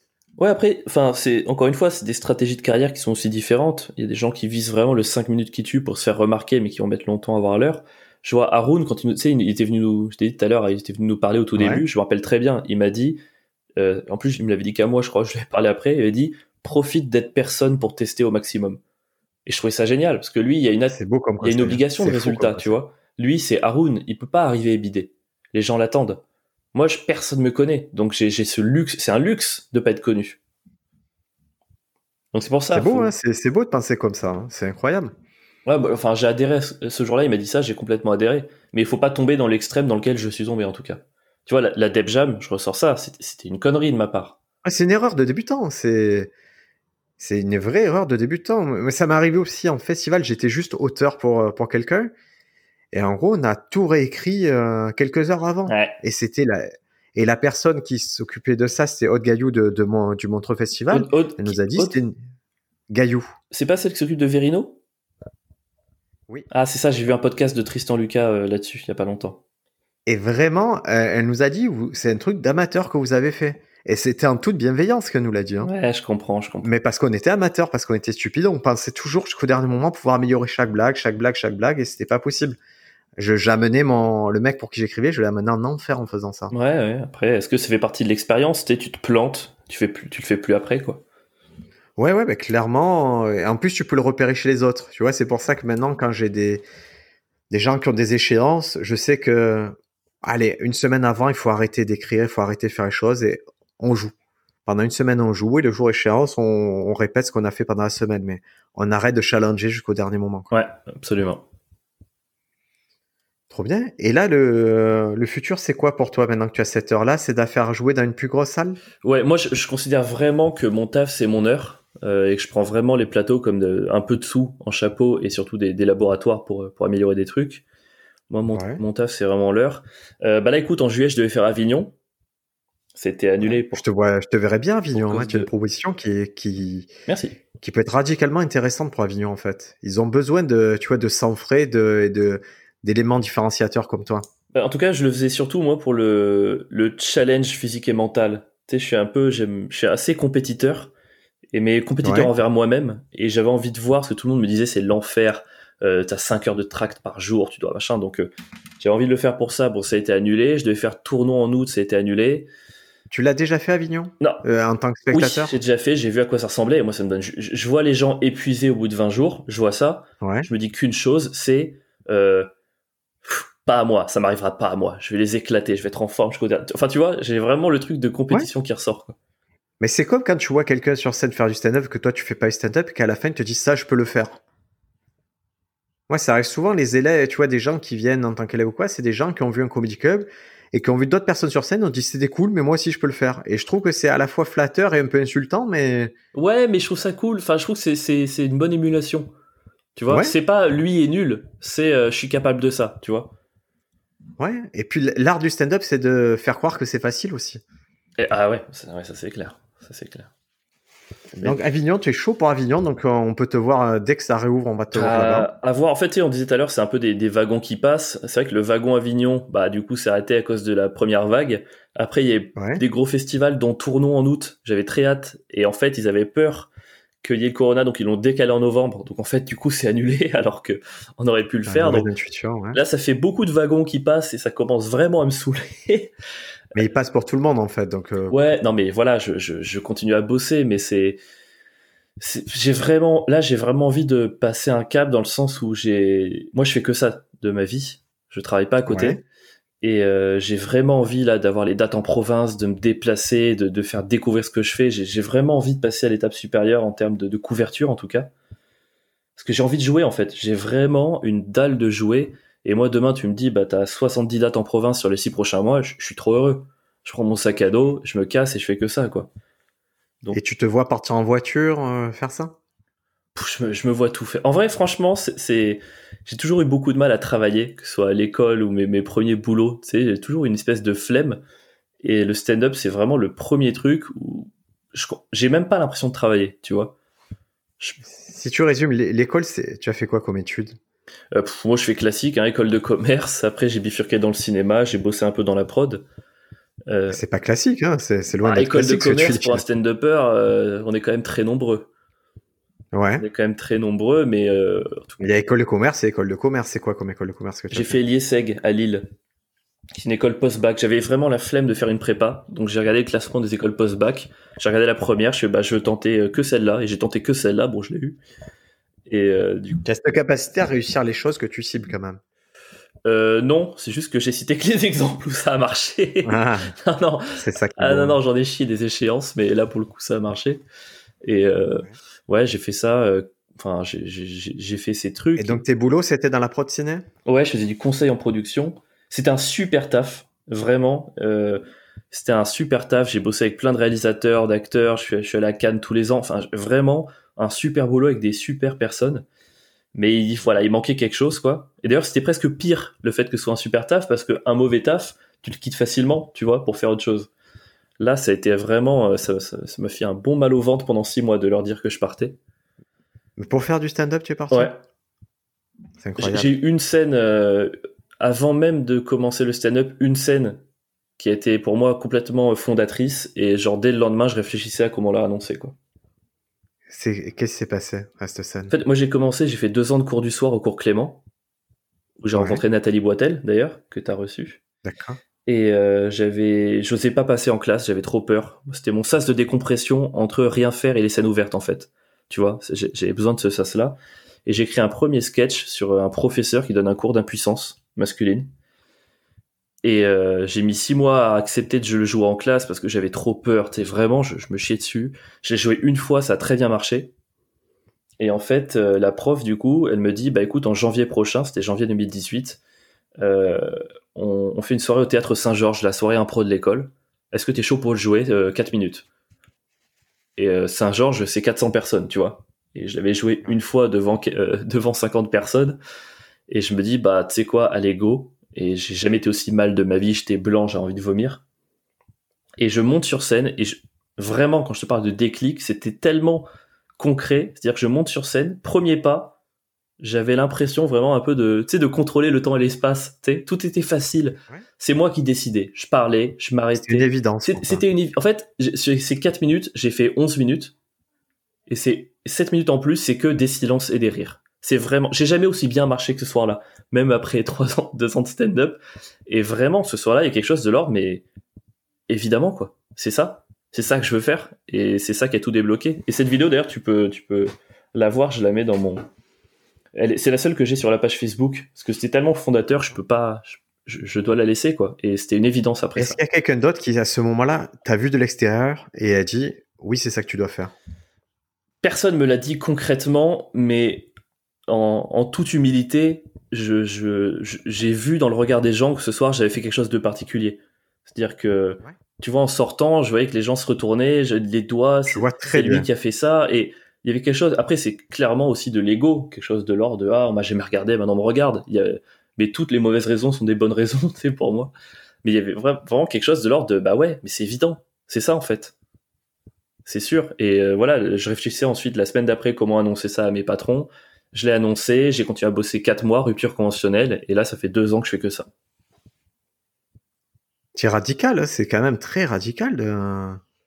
Ouais, mais en fait. De ce switch là. C'est en fait, la même manière que, c'est radical, euh, que je bosse beaucoup, que je fais des trucs que les autres peuvent pas faire d'un point de vue détermination, tu vois, et tout ça. En fait, le point commun, c'est que je me rends même pas compte que je l'ai fait. Parce que j'aime tellement ce que je fais que, c'est, en fait, c'est normal. À aucun moment, j'ai l'impression, tu vois, je sais que c'est radical, mais j'ai jamais l'impression de l'être, tu vois. Pour moi, c'est vraiment logique. C'est, c'est ce que je veux faire. Oui, je te propose qu'on passe. Euh, Pardon, excuse-moi, je, parle, je parle énormément, désolé. Non, et j'ai euh, vraiment j'ai apprécié chaque seconde de ce qu'on a fait, donc euh, aucun risque que tu Ah, nous lasses avec ça. Je, je- Et c'est vraiment parce qu'on a atteint une heure et quart de podcast et Ah ouais que je sais que Ah ouais, oh là faut pas faire trop long pour pour les gens qui, qui l'écoutent en courant. bien sûr. Là, ils en sont où, là? Une heure et quart, ça fait combien de courses? Ça fait, ça fait, ça- en tout cas, ils ont dépassé l'attestation. Mais maintenant, je, je culpabilise, je me dis que j'ai pas, pas dit assez de et toi, tu vois? Ah, alors vraiment, tu as cette particularité qui est, je crois que tu es une des seules personnes qui, qui, qui est sur cette dynamique du et toi et c'était, Ah. très intéressant de, que tu aies ça en toi. en tout cas, je, je, je veux qu'on continue ce et toi euh, hors, euh, hors podcast. Je veux en savoir plus. T'as trop de, t'as lâché trop de débuts d'anecdotes euh, dont j'ai besoin Ah, de connaître la fin. quoi. Et encore là, tu sais, c'est un podcast où je suis sur les anecdotes positives. Mais lance-moi sur les anecdotes négatives et je suis le roi de l'anecdote trash. Parfait. Bah, je, Sur, sur le milieu. on se prévoit autre chose alors. Alors, moi, je te propose, je vais te mettre un mini jingle bidon Ouais. et tu vas prendre quelques secondes pour chercher dans tes notes euh, les dernières blagues que tu as écrites. Ça te va? Euh, ouais. Allez, absolument.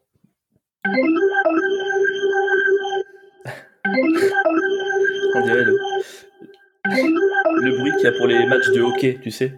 C'est exactement ça. C'est bon? C'est bon. Alors j'ai pas besoin de chercher dans mes notes, je me rappelle tout à fait. C'était pour mon spectacle, c'est un nouveau truc que j'ai rajouté. Euh, j'ai Ouais. une partie sur l'école.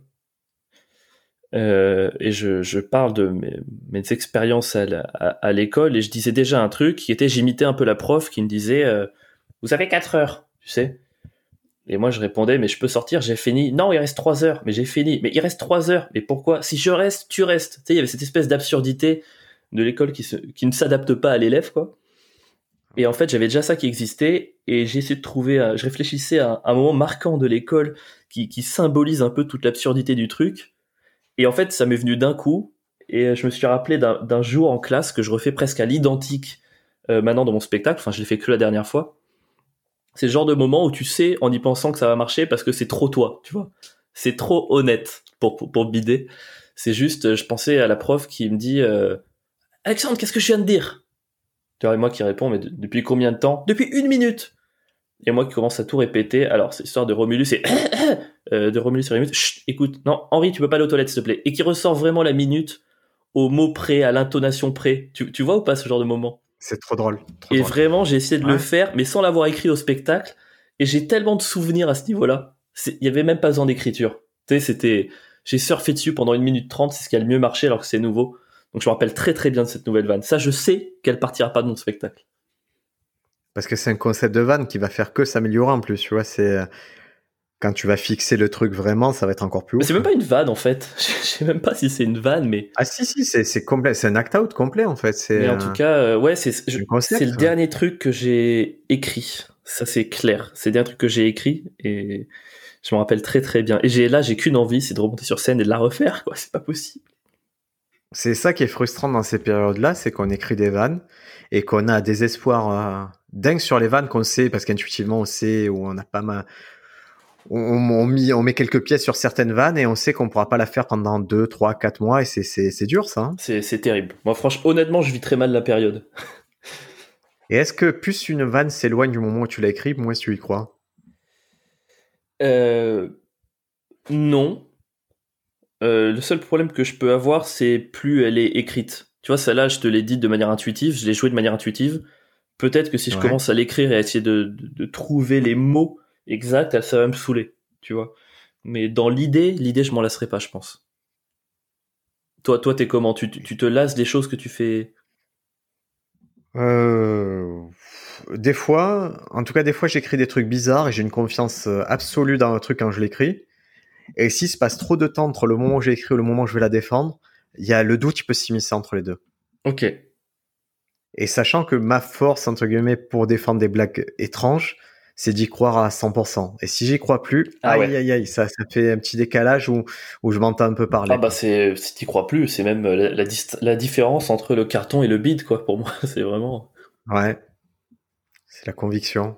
Mais tu vois, j'avais, j'avais. Écoute, Avril, moi, excuse-moi. vas-y, je t'en prie, excuse-moi. Il y a un truc qui me faisait très peur en commençant mon spectacle, c'est le- la lassitude. Je me disais, mais attends, mais des gens qui jouent 100 fois, c'est c'est horrible. Au bout de 4 fois, je, je voudrais faire autre chose. Et en fait, je bouge tellement des mini trucs, des déplacements, des mouvements de pied, des manières de. en fait, que même là, je l'ai joué 30 fois et j'ai pas l'impression d'être au centième de ce que je peux faire avant de m'en lasser. Donc ça, je trouve ça plutôt rassurant. Bah, écoute, c'est une question euh, qui est moi qui est revenue plusieurs fois sur les gens qui débutaient. Tu me disais, mais tu, tu te lasses pas de faire le même sketch ou tu ou, comment ils font les gens, je comprends pas pour jouer toujours les mêmes blagues et tout.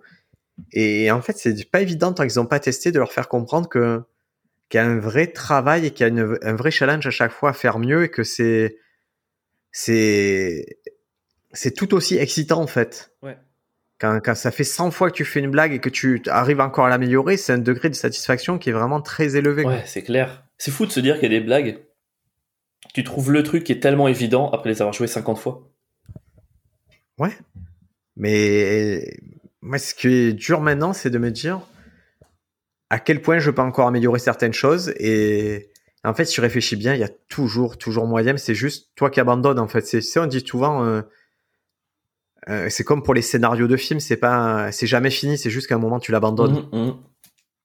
Là, c'est la même chose. À un moment, tu te dis bon, cette blague, je, je, je tire plein d'effets de cette blague-là. Il faut que je passe à autre chose, mais il y a toujours un petit espace pour euh, pour quelque chose à faire. Ouais, ouais, je suis d'accord. Écoute, Avril, ça fait 1h20 qu'on est ensemble. J'ai vraiment apprécié ouais, moi aussi, merci beaucoup pour l'invitation. Je suis très, très flatté d'avoir été invité dans ce magnifique podcast que j'écoute. Euh, à la base, vraiment, mon projet, c'est qu'on refasse un podcast à trois avec euh, Reda. Bah, super. Parfait. Parce que je pense que des fois, à trois, on... ça, ça ouvre d'autres perspectives. Je vais en profiter pour dire que tu as un podcast aussi. Ah, merci. C'est gentil. Euh, donc, le podcast, c'est Chronique d'un centriste radical. C'est ça, absolument. Est-ce que tu peux expliquer un peu le concept? Euh, de, de, la chronique non, Ouais, du, du, de ce podcast. Pourquoi tu as lancé ce podcast et, c'est quoi l'exercice de ce podcast? En fait, il y a deux raisons. Euh, la première raison, du, du, point de vue du fond, c'est que je défends dans mon spectacle et dans ma vie de tous les jours le concept de centrisme radical. C'est-à-dire que je suis vraiment persuadé que la difficulté est toujours dans la nuance. Tu vois, c'est facile d'aller dans quelque chose de clair et je suis, j'ai tellement tendance à être dans la nuance que souvent j'ai plus d'avis sur rien. Tu vois, parce que je comprends vraiment tout le monde. Et c'est euh, c'est une idée que je voulais défendre et que je défends dans mes sets en plateau et dans mon spectacle. Et à côté de ça, moi j'ai vraiment comme objectif euh, de vie en parallèle du stand-up de faire des chroniques à la radio. C'est vraiment quelque chose que je je, je, sais pas que je, me sens de faire, que j'ai envie de faire. Mais c'est quelque chose que tu consommes euh, déjà eh ben alors pas beaucoup. Je consomme pas beaucoup. Alors pourquoi tu veux les faire? Parce que j'aime les faire tout simplement. C'est peut-être idiot, mais j'aime euh, j'aime ce format de billet d'humeur. J'aime les mots billet d'humeur. Je trouve ça beau de se dire que bah tiens, je vais essayer d'exprimer par des phrases euh, un ressenti sur quelque chose. J'ai vraiment envie de faire ça et euh, je veux être prêt pour le jour où quelqu'un me, éventuellement dans, est dans le milieu. Tu vois, je veux avoir un CV audio à lui donner. Donc du coup, ces chroniques d'un centriste radical, ça me permet à la fois d'affiner ce concept dans le fond et d'avoir un CV sur la forme à proposer aux gens quoi. Et tu as jamais démarché pour l'instant des radios pour ça? Non, j'ai jamais démarché. Je me dis, euh, j'aime bien laisser faire les choses, me dire que, tu vois, c'est comme les journalistes pour mon spectacle. C'est comme, euh, voilà, j'essaie de pas faire ça. J'ai déjà craqué une ou deux fois, mais je me dis, il y a quelque chose de l'ordre du, euh, les gens viennent quand t'es prêt, quoi. On va avoir une discussion hors antenne sur cette affaire-là, mais. Ah ouais? Ouais, ouais, bah oui, bah parce que j'ai forcément avec l'expérience, j'ai un avis un peu différent sur ces. Ah bah alors je veux bien, je veux bien les conseils de d'un briscard, d'un vieux briscard. Ah, voilà, d'un vieux, même pas briscard, d'un vieux, c'est tout. Briscard, juste garde briscard, te dévalorise pas. Donc ça, chronique, ça sort à quelle fréquence? J'en fais une tous les mercredis et euh, c'est très changeant d'un mercredi à l'autre parce que c'est comme, pour moi c'est comme un plateau c'est je me, je me teste, je rôde, je travaille, j'essaie d'affiner mon style. Donc des fois c'est drôle, des fois c'est pas drôle, des fois c'est des ressentis, des fois c'est juste de l'absurde.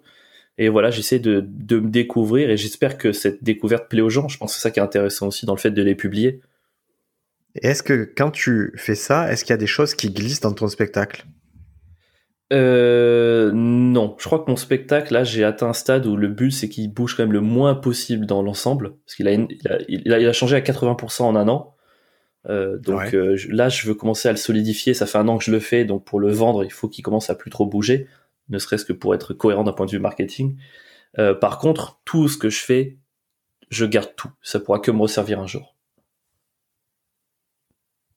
toutes tes blagues, tout ça, c'est. Ouais. euh, archivé. Steady Crew, j'ai fait 60, euh, je crois que j'ai fait 65 passages, donc 65 textes de 8 minutes. J'ai tout gardé, ça fera une chronique plus tard, ça fera un spectacle dans 10 ans. Je- J'ai un drive, j'ai payé, dis-toi que j'ai payé le drive, euh, le coût supplémentaire pour avoir plus d'espace parce que 15 gigas, Ouais. c'était plein juste en texte. Est-ce que euh, j'aimerais que les gens qui écoutent ce podcast, ils comprennent bien ce qui est en train de se dire là. C'est-à-dire, j'ai quelqu'un en face de moi qui a 60 passages différents de 8 minutes, archivés chez lui.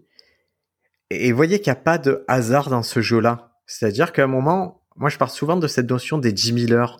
Le fait que pour maîtriser un art, il faut 10 000 heures. Ah, c'est intéressant. Et, et là, moi, j'ai quelqu'un en face qui se place dans ce concept-là. C'est-à-dire, qui peut se vanter aujourd'hui d'avoir fait 60 passages différents de 8 minutes en deux ans, quoi? Toi, c'est en deux, trois ans. Ouais. Ben, je sais pas, pour, pour moi, c'est normal parce que j'ai évolué dans le Love Crew et tout, mais c'est vrai que je pense que c'est c'est une minorité, quoi. Oui, mais même au sein du Love Steady Crew, vous n'êtes pas beaucoup à avoir eu cette productivité. Non, c'est vrai. Je pense que j'ai, je, je fais partie du, des, des plus productifs. Et puis à côté, il y a les Et- chroniques à côté, il y a les autres recettes. Enfin voilà. Je- mais après, je, j'ai- enfin, je veux pas mettre, euh, je pas non plus trop de mérite dans le sens où je fais ça à temps plein. Tu vois, la plupart des autres gens autour de moi ont aussi un boulot en journée. Non. Moi, je passe ma journée C'est là-dessus. pas vrai. Moi, je pense que c'est pas vrai du tout. Je crois qu'il y a plein de gens qui ne travaillent pas et qui ne dédient pas leur vie, qui consacrent pas du temps de travail au stand-up. Ils ont l'impression de faire du stand-up toute la journée, mais ils écrivent même pas une blague par jour. Toi, toi, c'est C'est quoi ça, la vraie tu- différence. Tu, bosses à quel rythme? Je, j'ai trois séances d'écriture par semaine. Ok. euh, où vraiment, où je sais que j'ai une heure et demie, deux heures d'écriture, donc j'en ai une qui est consacrée qu'au fait de dessiner. Au dessiner? Ah ouais, génial. Donc j'ai vraiment, parce que je, je dois faire avancer certains types de, de sketchs comme ça. Sketch Paperboard, je suis Et très fan. Je serai toujours avec toi là-dessus. Voilà, et donc je, je sais que tu vois, ce sketch-là, il pourra avoir une vie fixe.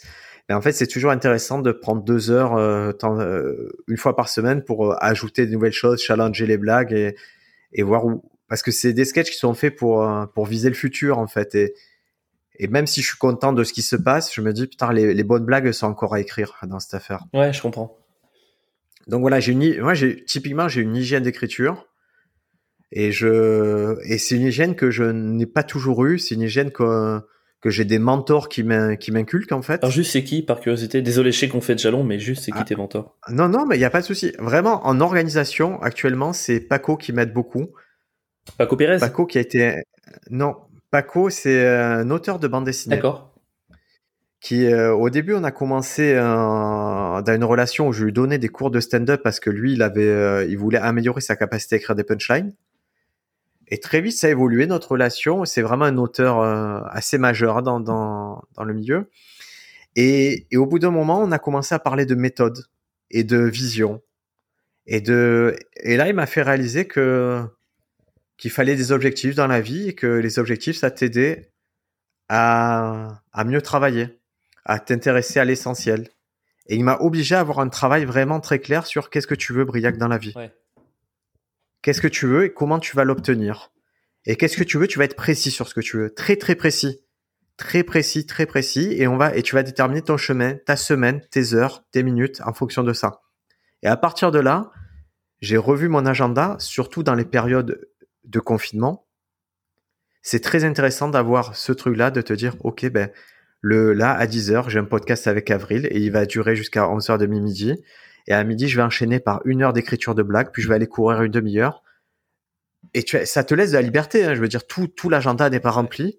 Mais en tout cas, j'ai des rendez-vous obligatoires qui structurent ma vie. Et c'est ça qui fait la différence entre la professionnalisation, à mon sens, et, et l'amateurisme. Ouais, je trouve ça très bien. Mais même se- se accepter de passer deux heures devant une feuille blanche, mais de rester devant, tu vois. Genre c'est pas grave. Ouais. Je me mets devant. Et, et au-delà de ça, peut-être se dire que deux heures de stand-up, moi, ça m'arrive. Quand je marque stand-up, j'ai aussi des fois, sur deux heures, une heure consacrée à la stratégie. Ah ouais, c'est intéressant ça. Une heure consacrée à c'est quoi les prochaines choses que je vais faire, pourquoi je vais les faire et comment je vais les faire. Mais c'est-à-dire, il m'a vraiment expliqué, tu vois, il m'a vraiment dit, c'est pas, tu en es peut-être un stade où il faut consacrer 80% du temps au, à la planification et 20% du temps à l'exécution. Ouais, c'est possible. C'est vrai qu'on on- on se dit, ouais, je suis, je suis un stand-upper, mais on se dit pas souvent, euh, je suis un produit, quoi. Faut se considérer parfois en tant que tel. Ouais. Et, et tu vois, c'est important aussi de poser son cerveau. Moi, le fait d'avoir quelqu'un qui me mentorise à ce niveau-là, ça m'apporte beaucoup parce que je suis souvent dans cette position où j'explique les choses aux gens, où je, où je donne beaucoup d'astuces, beaucoup de conseils et tout. Mais en fait, c'est bien aussi qu'il y ait quelqu'un au-dessus de toi toujours qui lui ait une vision différente, qui te dise, eh, moi, ce qui m'a réussi dans ma carrière, qui est assez, qui est vraiment réussi pour le coup, c'est ça, ça, ça et ça. Et ce qui m'a réussi pour être heureux dans ma famille, c'est ça, ça et ça. Et tu vois, ça, ouais. ça, me structure en ouais, fait. mais je, je comprends, complètement raison. Et c'est pour ça que je donne toujours le conseil d'avoir euh, quelqu'un au-dessus et quelqu'un à côté, quelqu'un en dessous. Quelqu'un au-dessus qui va te mentoriser, quelqu'un à, côté qui, qui a à peu près le même, niveau, le même niveau et avec qui tu vas te challenger, et quelqu'un au-dessous à qui tu vas expliquer, à qui tu vas transmettre. Je trop. Bah moi j'ai Tierno au-dessus, mon pote Pierre à côté, et, euh, et deux trois noms euh, pour le reste. Que tu aides, parce que moi je sais que tu donnes des conseils. Je, euh, tu vois, je sais que tu n'es jamais avare de conseils au Love Steady Crew, et je trouve que c'est vraiment une position qui est intéressante aussi d'expliquer ce qui donne par ton expérience d'expliquer ce qui peut aider les autres. Après, euh, enfin expérience, je te dis, moi je, suis un jeuneau, hein, donc euh, je, je, veux pas passer pour le mec qui donne des conseils à, tout le monde. Hein. Non, mais c'est ce qui t'a réussi à toi. C'est si les, gens prennent, quand on donne un conseil, les gens prennent ou ne prennent pas. Mais tu peux avoir un avis, en tout cas. Un... Oui, t'as raison. Tu peux avoir un avis si, si ça, s'ils adhèrent à ce que tu fais et s'ils pensent que ça va les amener où ils doivent aller, ils vont le suivre, cet avis. Hein. Ouais, t'as raison. Écoute, Avril, moi j'étais vraiment très très content. C'est une très belle découverte. J'espère que bah, au déconfinement, vous aurez la, chance d'aller voir Avril jouer son spectacle. Merci. Si vous êtes 16 à y aller, il fait complet. donc C'est génial. Allez-y souvent. En attendant, vous aurez sur la description du podcast, vous aurez euh, ben, bien sûr le lien pour son podcast. Écoutez ça, c'est une proposition qui est encore une fois qui euh, il y a radical dans le titre, mais c'est radical euh, dans, dans l'essence même de ce qu'il propose. Et on va retrouver Avril avec Reda dès qu'on peut faire ça en live. Euh, j'ai trouvé un petit studio à Paris pour faire ça, donc on va, on fera ça tous les trois. Super. Bah, merci euh, infiniment pour l'invitation, c'était chouette. Comme je t'ai dit au début, merci parler c'est un plaisir. avec des gens intéressants, ça l'est encore plus. écoute, j'apprécie vraiment. Bonne semaine. Bonne semaine. Ciao.